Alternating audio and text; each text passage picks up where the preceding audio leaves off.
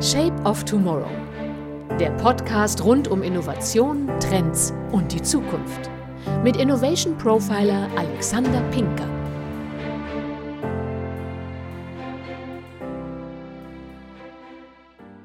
Hallo und herzlich willkommen bei Folge 39 von Shape of Tomorrow.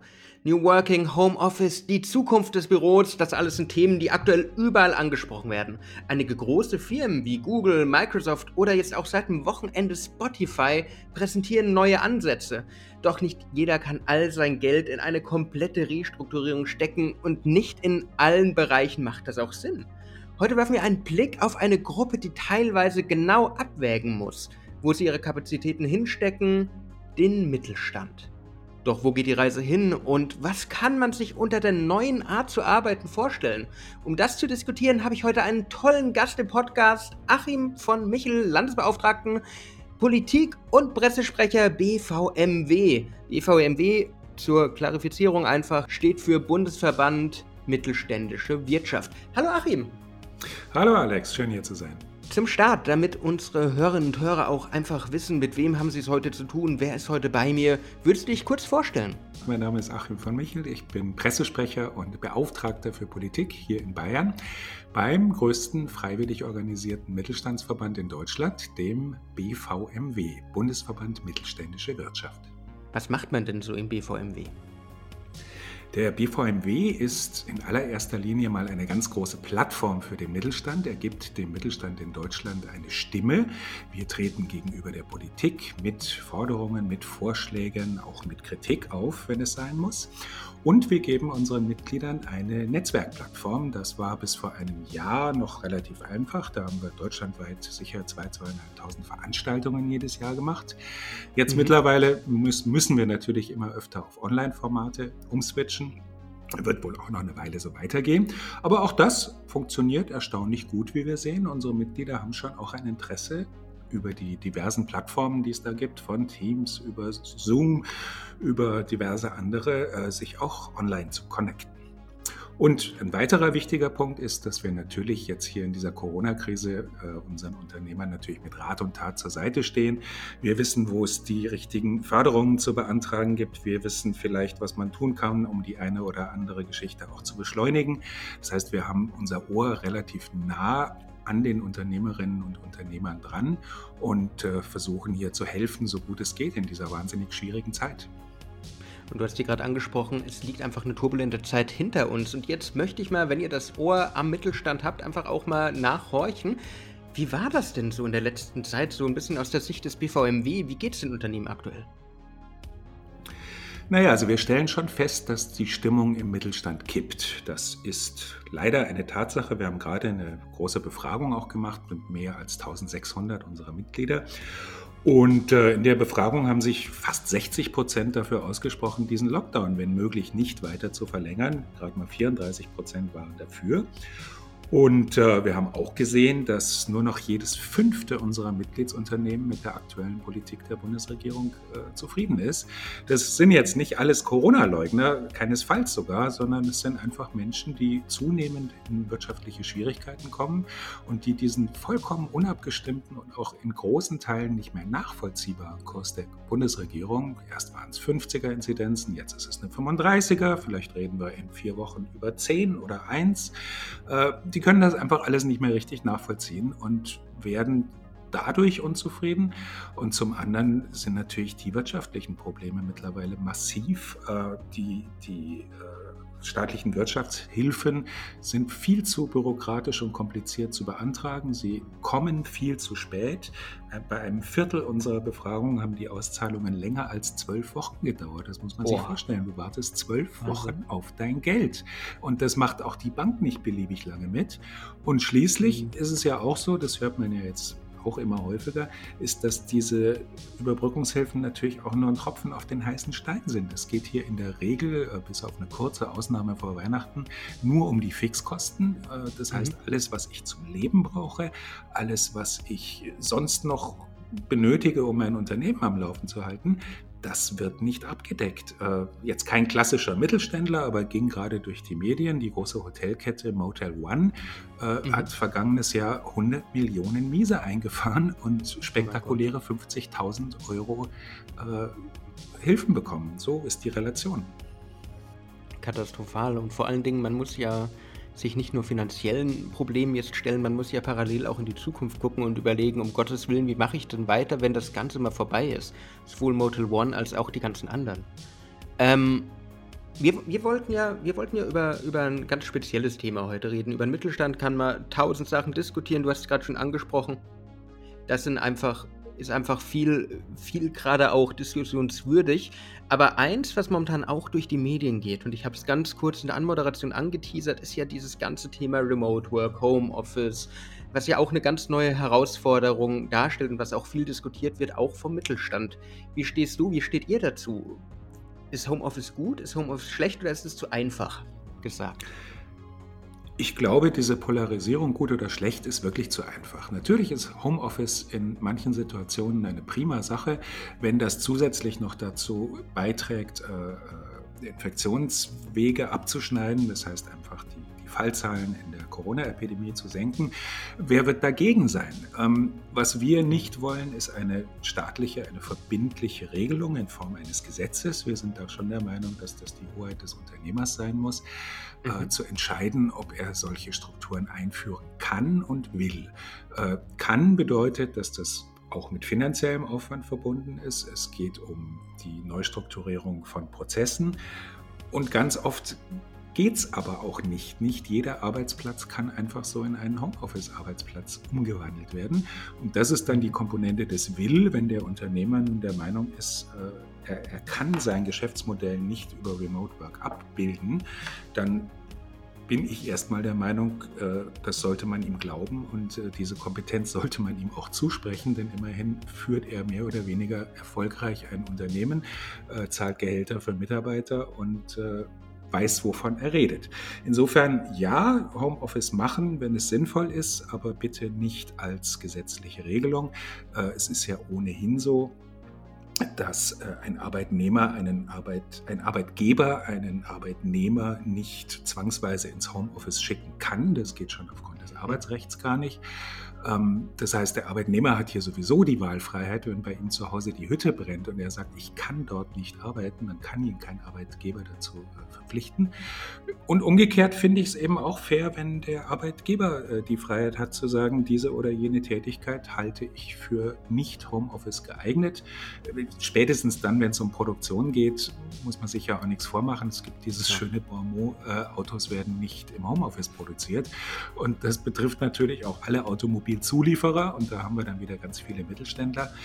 Ähm, ich persönlich glaube nicht an diese Zahl von 50 bis 60 Prozent aller Tätigkeiten, die im Homeoffice ausgeführt werden könnten. Ich glaube, es ist weniger. Du hast ja schon gesagt, Autos werden nicht im Homeoffice hergestellt. Das stimmt, das hat auch einfach die Grenzen. Wir haben bei Ford beispielsweise jetzt erlebt in den letzten äh, Monaten, dass die zwei Autos aus dem Homeoffice designen konnten über Virtual Reality und Co. Aber wenn es dann wirklich in die Feinabstimmung ging, da haben auch die äh, Produzenten, die Designer von Ford gesagt, um Gottes Willen, das geht gar nicht. Jetzt haben wir ziemlich viel über Freiwilligkeit im Homeoffice gesprochen. Jetzt haben wir ein bisschen darüber gesprochen, wann macht virtuelle Führung Sinn, wann macht es nicht Sinn. Gibt es denn einen Unterschied zwischen Seniorenmitarbeitern und jungen, motivierten Mitarbeitern, ob die eher im Homeoffice sind oder eher im Büro? Was meinst du?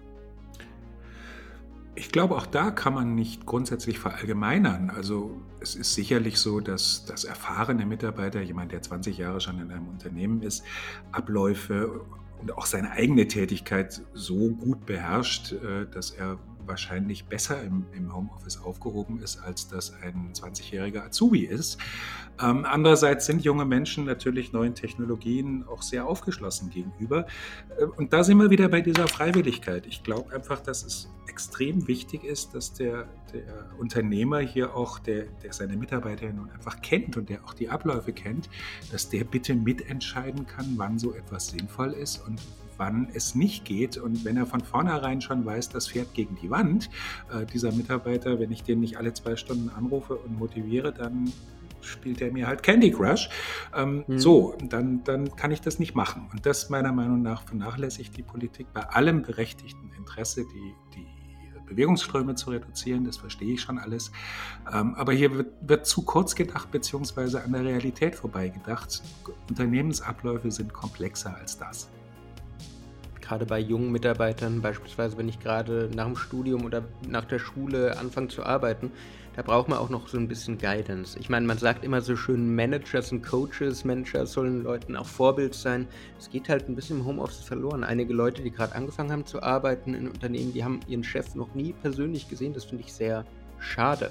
Ähm, hast, hast du mitbekommen, am, am Dienstag letzte Woche war das, ähm, da hat Salesforce ein ganz neues Modell des Arbeitens vorgestellt. Hast du das gelesen oder mitbekommen?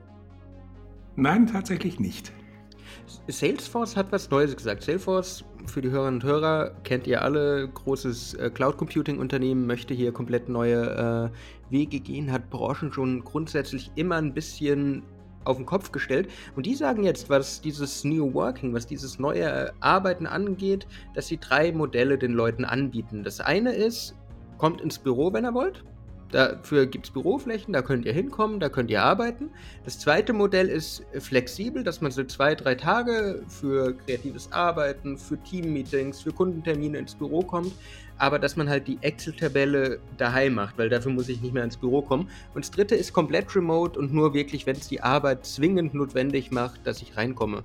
Was hältst du davon, Mitarbeitern so diese Freiheit der Entscheidung zu geben? Wenn ich mir mal so den typischen Ablauf in einem Unternehmen angucke, dann passiert, abgesehen von den Excel-Sheets und von den, von den Meetings, passiert ja auch ganz, ganz viel Informelles. Menschen treffen sich auch heute noch in Teeküchen, äh, hoffentlich mit genügend Abstand, auf dem Gang. Äh, sie sprechen miteinander, sie haben plötzlich eine Idee und sagen, hey, hast du mal einen Workaround für die Geschichte? Wie können wir denn das besser lösen? Also auf diese Art und Weise entsteht Innovation im Unternehmen, es entsteht eine Unternehmenskultur und es entsteht ein Stück weit natürlich auch ein Zusammengehörigkeitsgefühl.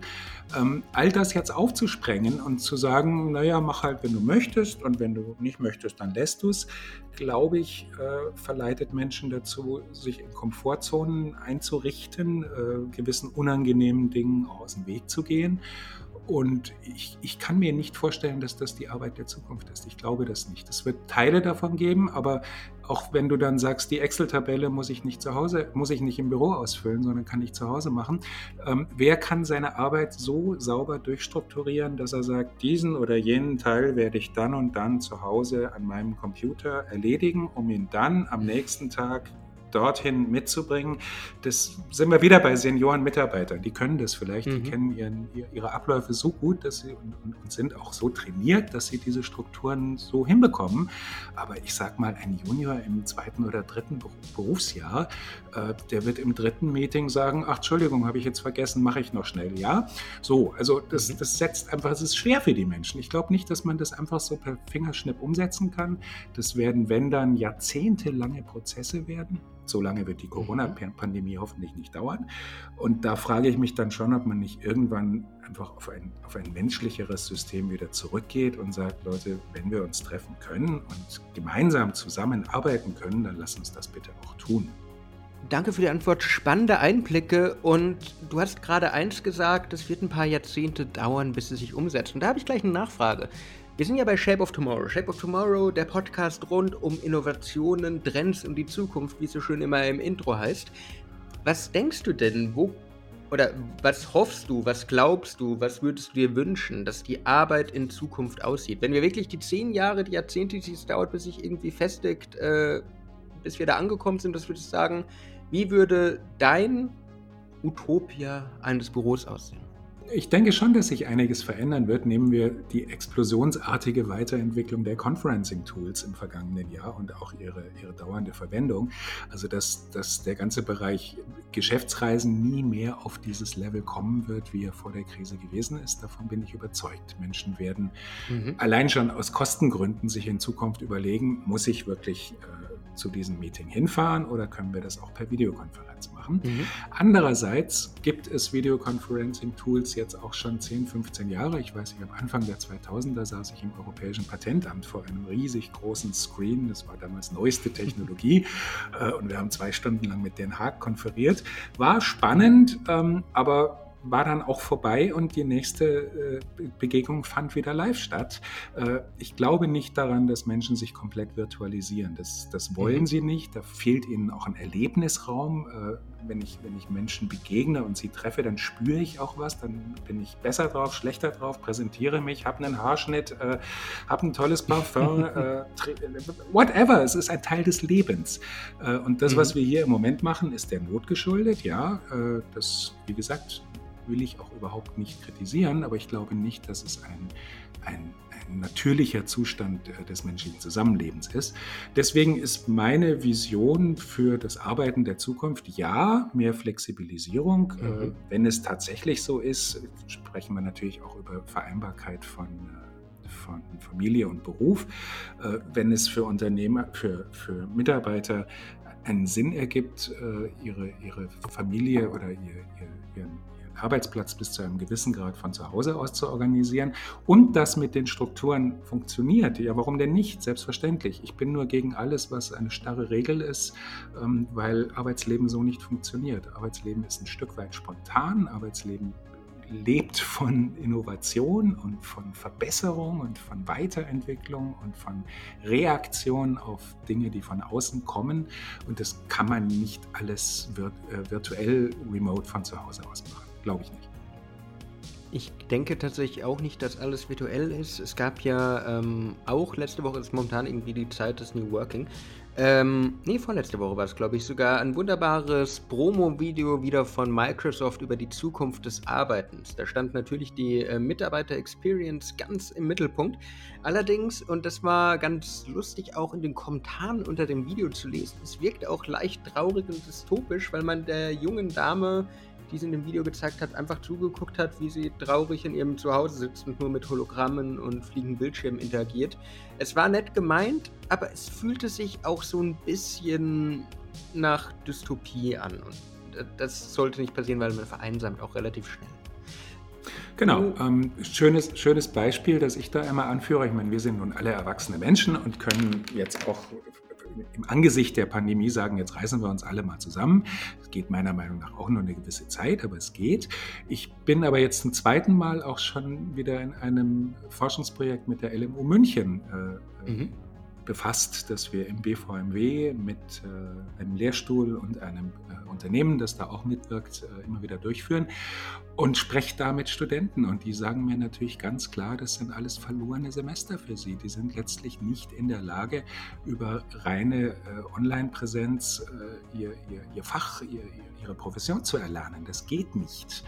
Ähm, und da sieht man einfach, dass wir, dass wir in, in diesem ganzen Remote-Prozess an, an, deutliche Grenzen kommen. Wir werden in Zukunft nicht Studenten am Computer oder per, per Remote-Session ausbilden können. Funktioniert nicht auch als Dozent gesprochen. Ich meine, es hat jetzt dieses Semester geklappt, es war, es war nett, aber ähm, es, ist, es ist natürlich was anderes, wenn man gerade mit Unterricht, Trend- und Innovationsmanagement, wenn man mit Leuten akut arbeiten kann, wenn man mit ihnen am Whiteboard steht, wenn man mit ihnen gemeinsam ein Projekt formen kann oder wenn man ihnen digital sagt, ja, geht mal da in den Breakout Room, macht mal dieses und jenes.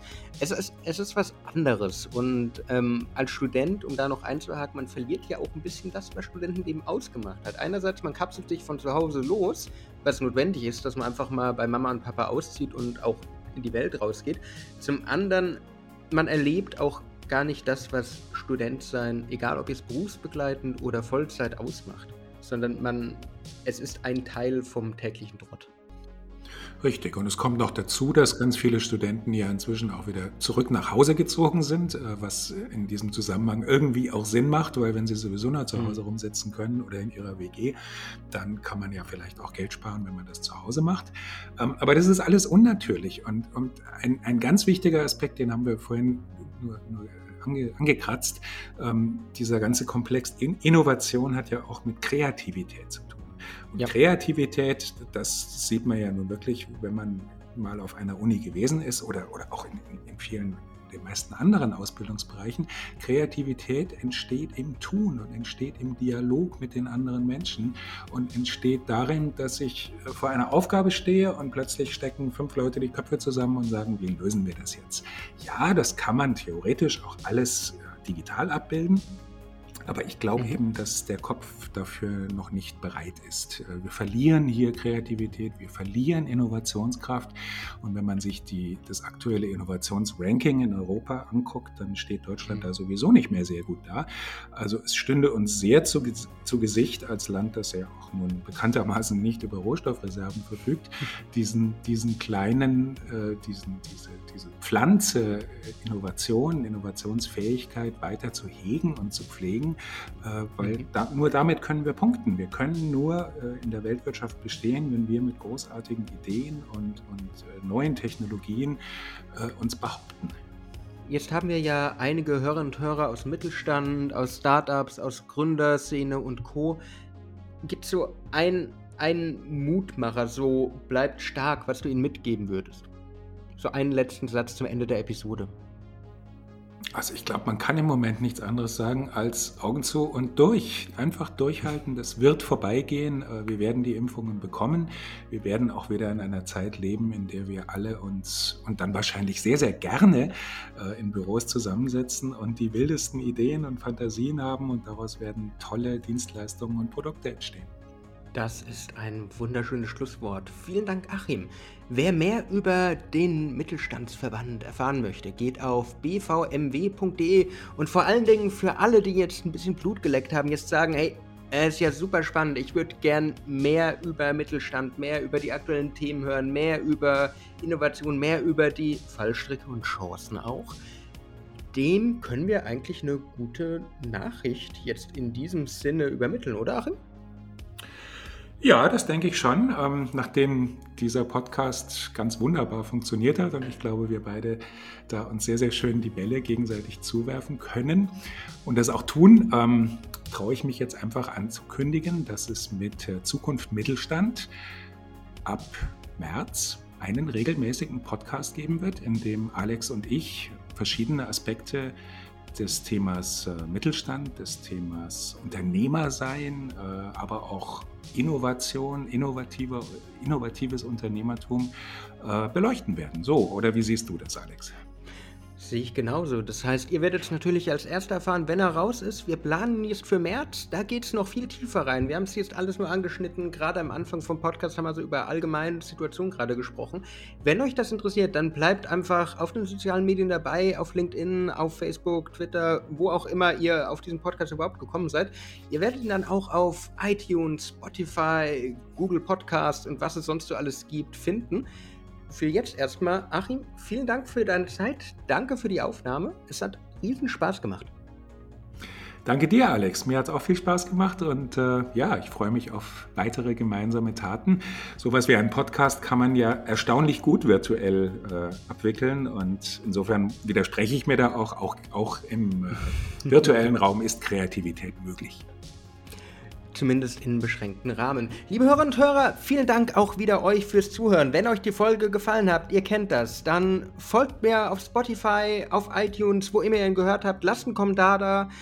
Schickt uns auch gerne Themen zu, die ihr euch zum Beispiel auch für den äh, Mittelstandspodcast wünschen würdet. Ich würde mich freuen. Sonst eine wunderbare Restwoche. Bis bald und ciao, ciao.